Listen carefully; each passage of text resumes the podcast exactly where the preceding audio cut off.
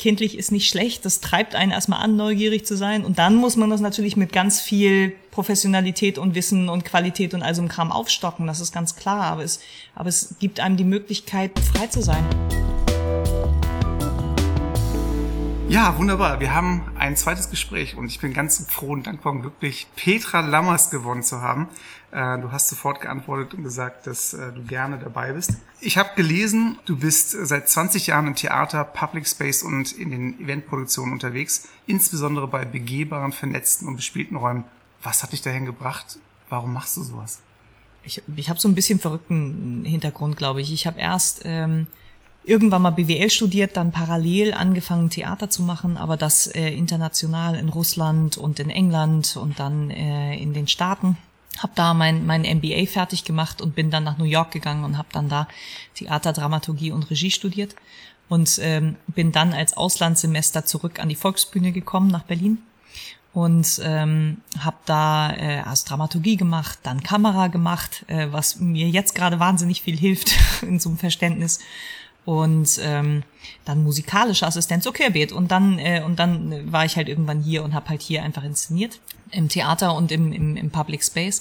Das, was, was äh, da beschrieben ist, war so eine so äh, Containerstätte, die wir gebaut haben, äh, wo wir mit 36 Darstellern parallel drin gespielt haben, wo das Publikum selber durchläuft und selber erkundet, was sie, was sie gerade sehen möchten.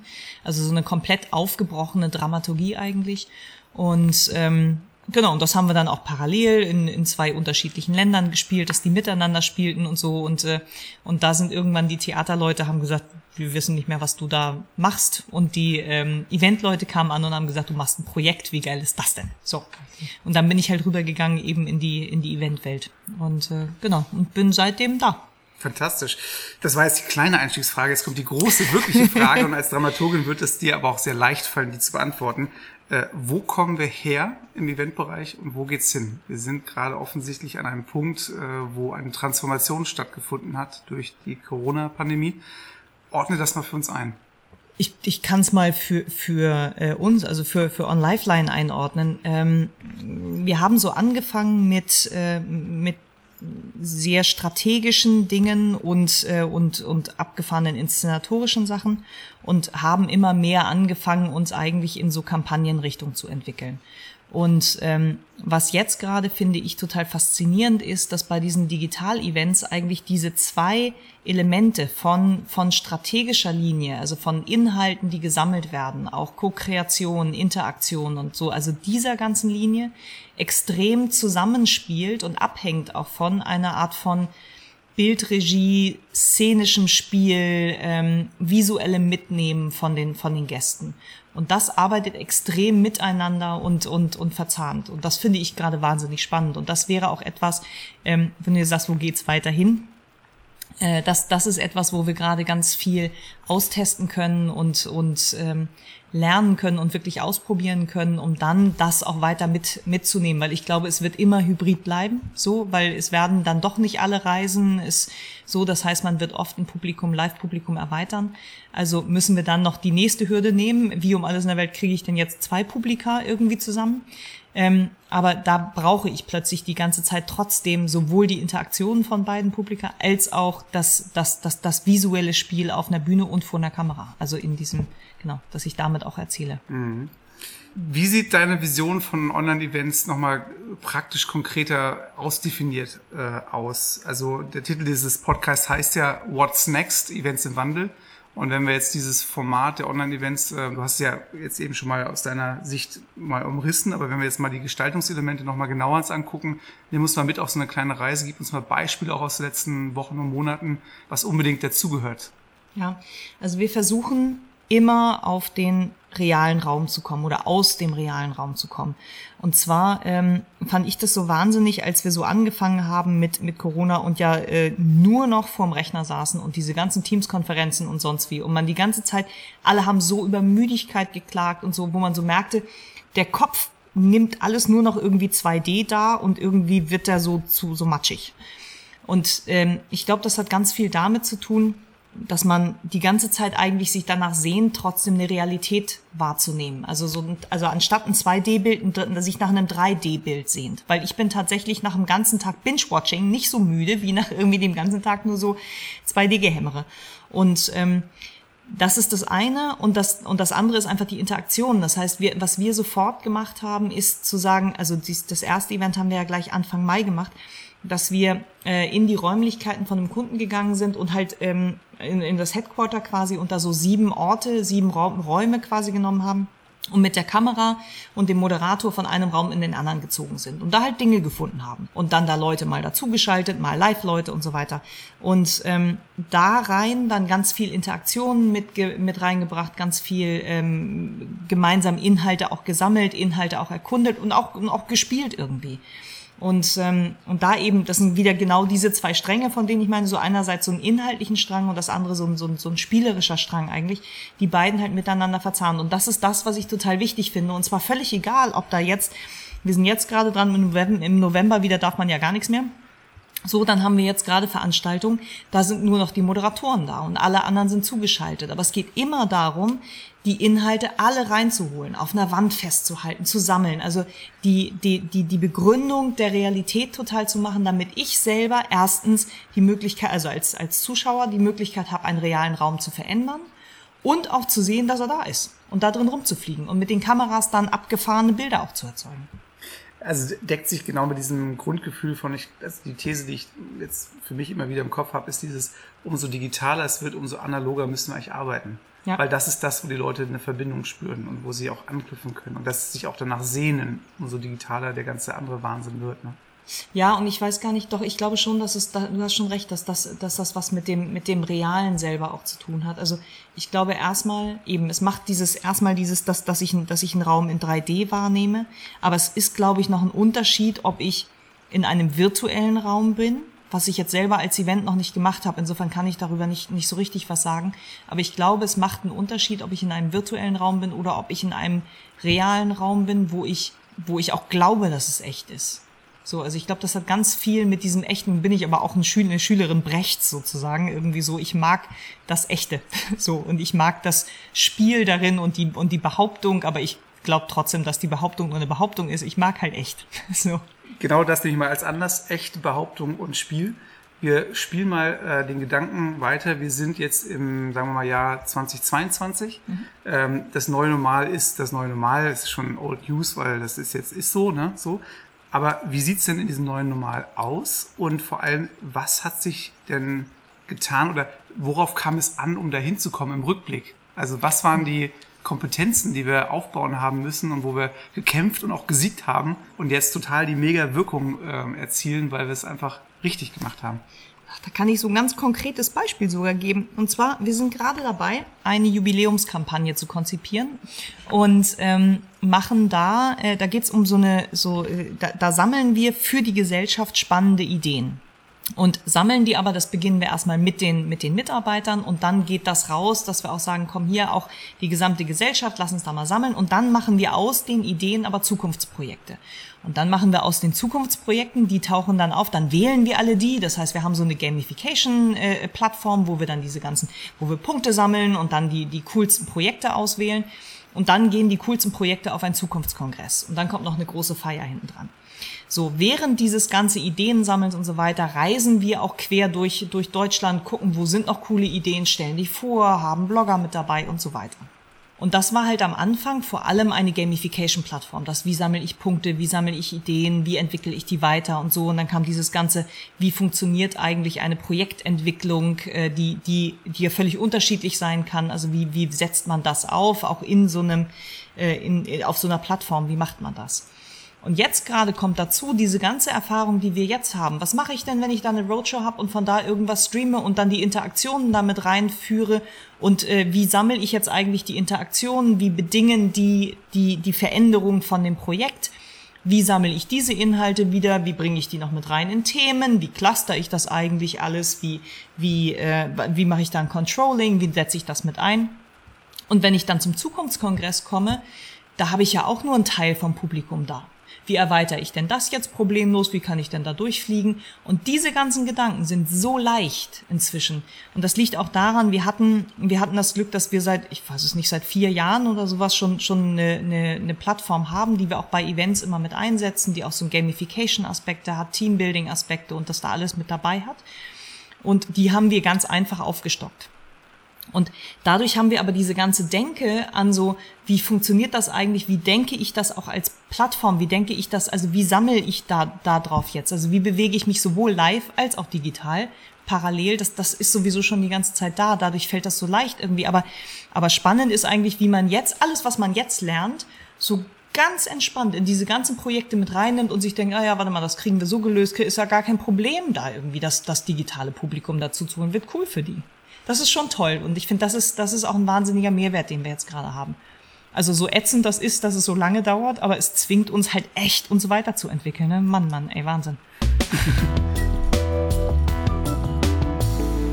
Also ich nehme total wahr, wie ihr über Social Media kommuniziert, ständig auf der Suche und eben diese Neugierde, Dinge auszuprobieren, also einfach diesen Spaß und Spieldrang, den ich eigentlich von meinen Kindern, die sind jetzt gerade sechs, dreieinhalb und äh, dreieinhalb Monate, äh, total kenne, ja, den ja. entdecke ich auf einem anderen Level bei euch.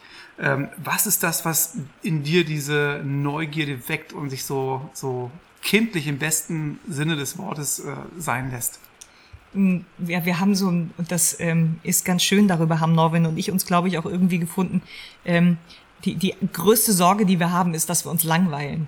So, also, und dann ist, bricht auch sofort irgendwie Panik aus. Also, wenn wir anfangen, uns zu langweilen, dann treffen wir uns für Krisensitzungen. Ne? Das ist ganz schlimm. So, und dann wir erfinden wieder was Neues. Also, er hat jetzt zum Beispiel auch, schiebt er ganz extrem in Richtung von VR. Und zwar nicht, weil VR nur cool ist. Das ist auch cool, das ist auch schön, aber, sondern er macht ganz viel so, strategische, ähm, strategische Analysen und geht dann darum, so die Strategien weiterzuentwickeln und daraus dann so Ideation Cycles und so weiter zu machen. Und, ähm, und hat jetzt so Räume in VR gebaut, wo wir, wo wir gerade Workshops mit Kunden machen, wo man dann reingeht und erstmal die Strategie analysiert und dann halt weiter und daraus Themen und dann Ideen und so weiter generiert, so Raum für Raum und dann, und das wird immer abgefahrener so. Und, ähm, und da kam er halt auch und sagte, ich, ich muss jetzt, ich muss jetzt da, äh, da spielen. So, wir hatten ja auch lange dieses Hashtag Bastel Bastel. Da haben sie uns irgendwann gesagt, das wäre zu kindlich. Okay, gut, dann muss man das halt höher schrauben. Aber ähm, ich, ich glaube, es kommt einfach aus so einem, ja, aus so einem Spaß und aus so einer, da tatsächlich ganz viel aus Neugierde und einfach auch keine Scheu davor zu sagen, äh, kindlich ist nicht schlecht, das treibt einen erstmal an, neugierig zu sein. Und dann muss man das natürlich mit ganz viel Professionalität und Wissen und Qualität und all so einem Kram aufstocken, das ist ganz klar. Aber es, aber es gibt einem die Möglichkeit, halt frei zu sein und, und auch spannende Sachen einfach auch zu machen, die eben nicht in den Rastern ist. Mhm. Kurze Unterbrechung, Nala. Kindliche Neugierde, your job. Ich fasse mal zusammen. Viel austesten und lernen. Die strategische Linie der Inhaltsvermittlung wird verbunden mit interaktiven und ko-kreativen Elementen. Bei Online-Events sollten wir immer aus dem realen Raum kommen. Menschen sehnen sich danach, die Realität zu sehen. Kompetenzen, die wir aktuell aufbauen. Digital und live in Kombination denken und sehen, dass eine Verbindung von beidem machbar ist. Kindliche Neugier in Verbindung mit Kompetenz und Professionalität. Daraus können neue Dinge entstehen und Konzepte weitergesponnen werden. Danke, Nala. Nehmen wir uns mal genau in diese Arbeitsprozesse nochmal mit rein. Also wenn ich jetzt vielleicht in einer anderen Agentur oder auf Kundenseite arbeite und gar nicht so genau weiß, wie er so tickt und arbeitet, explizit unter diesem Online-Event-Aspekt, wie sehen bei euch die Prozesse aus? Äh, worauf kommt es an? Was sind so vielleicht auch wichtige Prinzipien, die ihr so entdeckt habt, die eure Arbeit da gestalten und strukturieren? Naja, also äh, ich meine, grundsätzlich nähern wir uns immer so, dass, dass wir gucken, was muss kommuniziert werden. Also das ist immer der erste Punkt.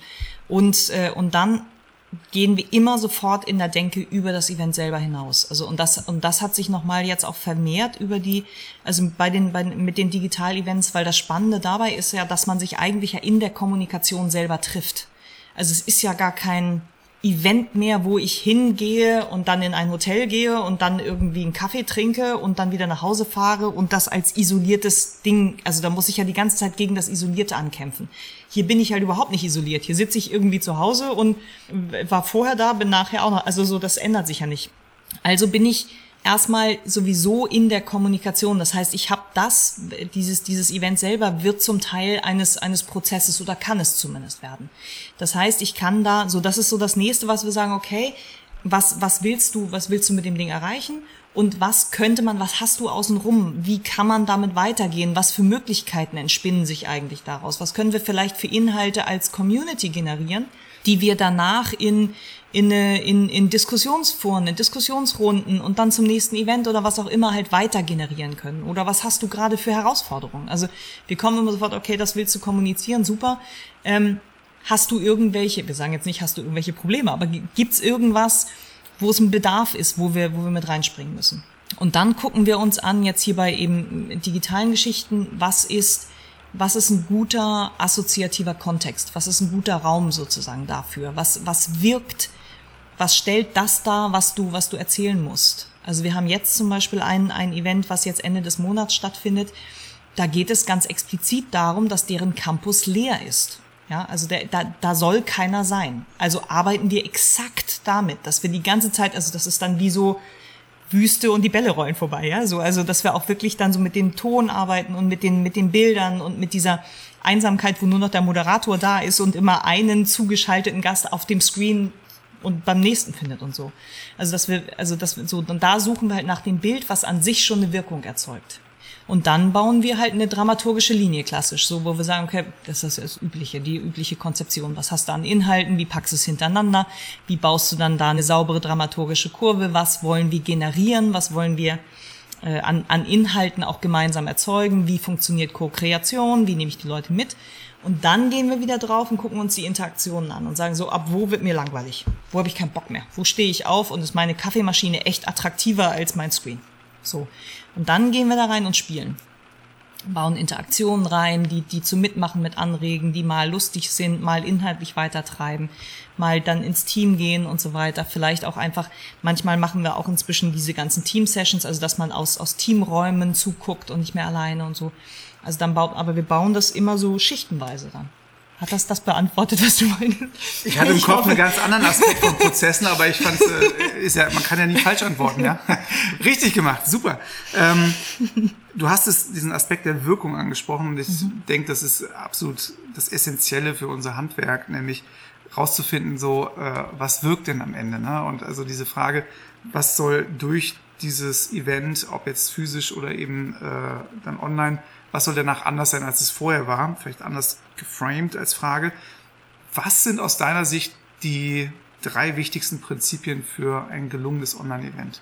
Ich glaube, das eine ist wirklich, habe ich meine Inhalte gut erlebbar gemacht oder erlernbar gemacht oder verstehbar gemacht oder so.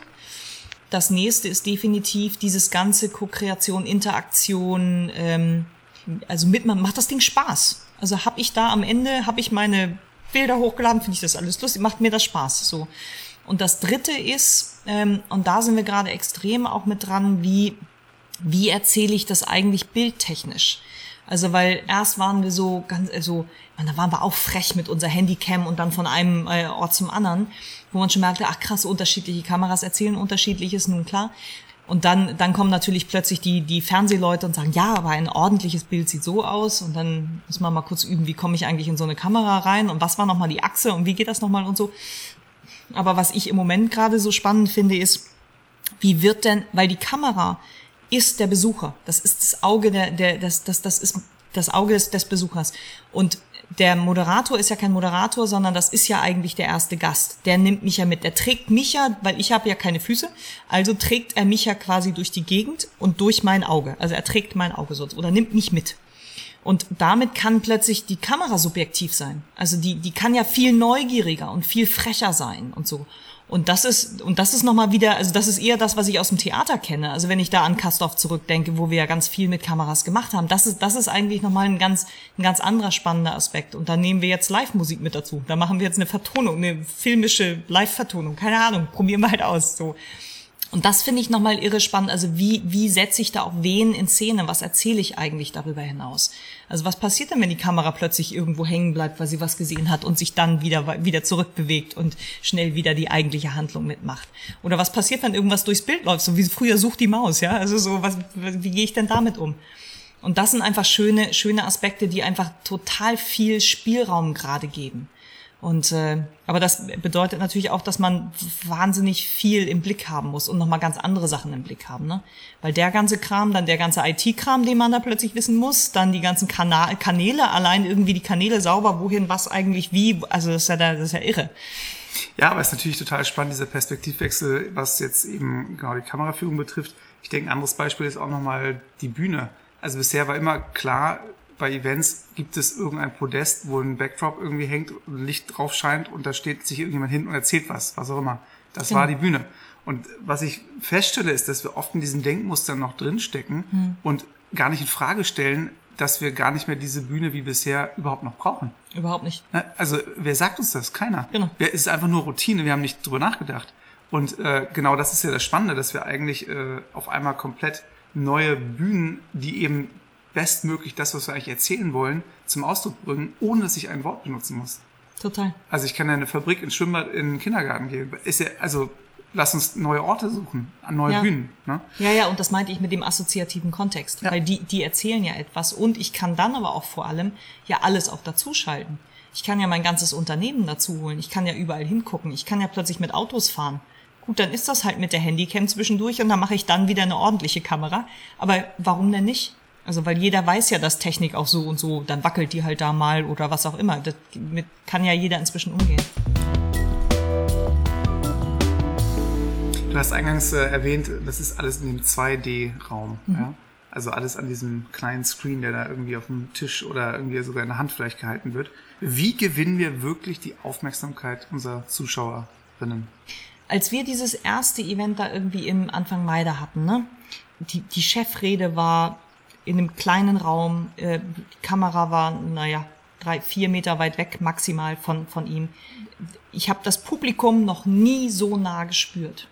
Also es war klar ganz viel Interaktion. Es saßen plötzlich überall Leute rum, die auch noch im Backstage irgendwelche Fotos irgendwie hochgeladen haben auf dem Intranet.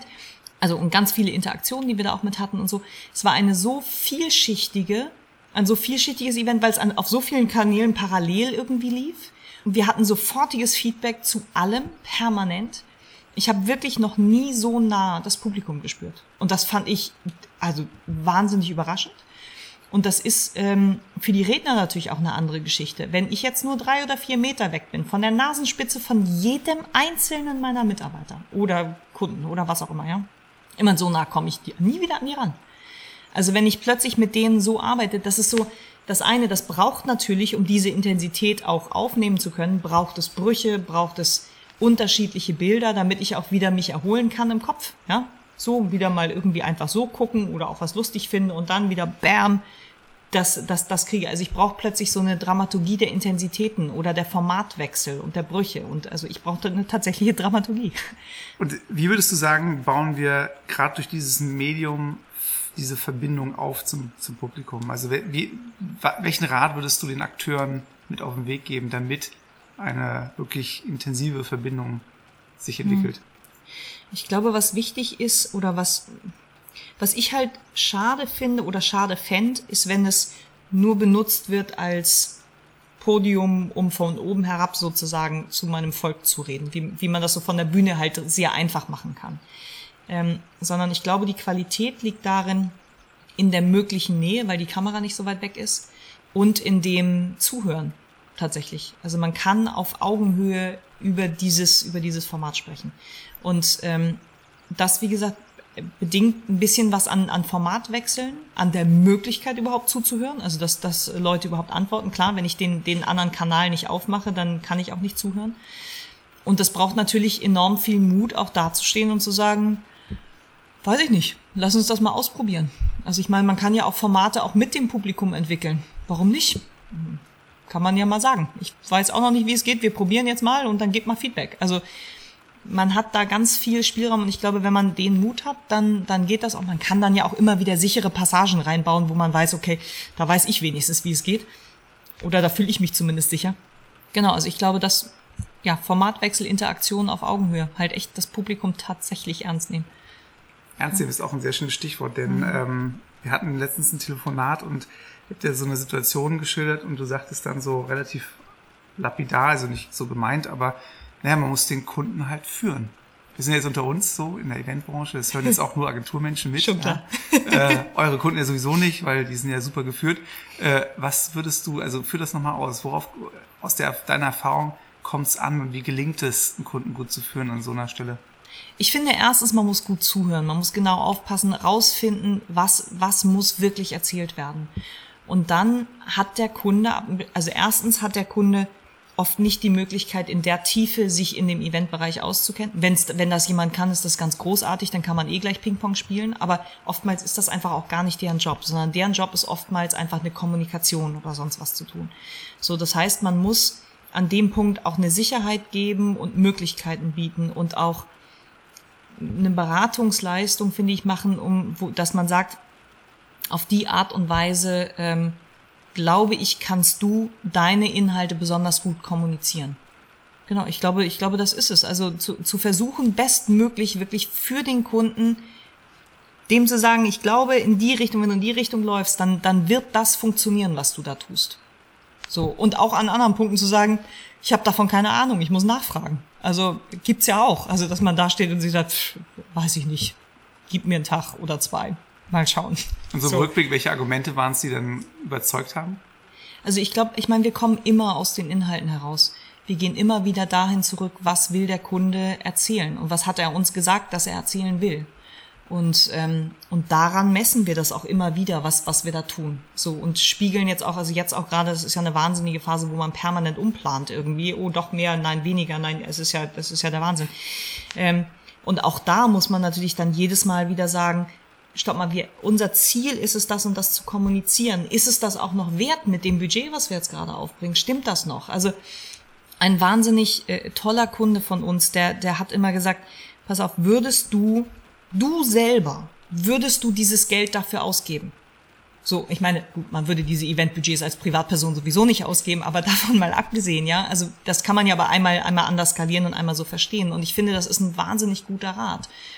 Weil ich finde, es gibt auch bestimmte Sachen, wo man sagt, nein, würde ich da nicht oder da würde ich es tun, ja.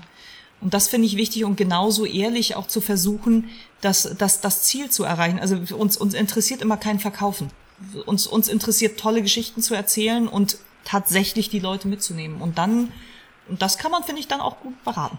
Das ist nicht so schwierig dann. Nala, walte deines Amtes. Prinzipien für erfolgreiches Online-Event. Erlebbare Inhalte, Interaktion, Spaß, Nutzung von visuellen Mitteln. Lasst uns neue Bühnen suchen. Es braucht keine klassische Bühne. Der Übertragungsort kann die Botschaft zum Ausdruck bringen. Aufmerksamkeit und Verbindung mit Zuschauern. Eine Dramaturgie der Intensitäten schaffen. Formatwechsel, damit sich der Kopf entspannen kann. Auf Augenhöhe agieren. Versuche bestmöglich den Kunden eine Richtung zu geben und zuzuhören. Immer aus den Inhalten herausarbeiten. Immer wieder dahin zurück, was hat der Kunde uns gesagt, dass er erzählen will. Wir kommen zu meiner Lieblingsabschnitt äh, des Interviews. Sieben Fragen, sieben schnelle Antworten. Inhalt oder Technik, wer ist Queen? Oh, beide. Bewegung oder Stillstand? Bewegung. Was ist neu, was ist normal? Äh? Ist das auch eine Antwort? Ich finde, das ist auch eine Antwort. VR, AR, XR oder BR? Oh Gott, BR kenne ich nicht. Äh, äh, ich bin total. Ich habe jetzt an den Bayerischen Rundfunk gedacht.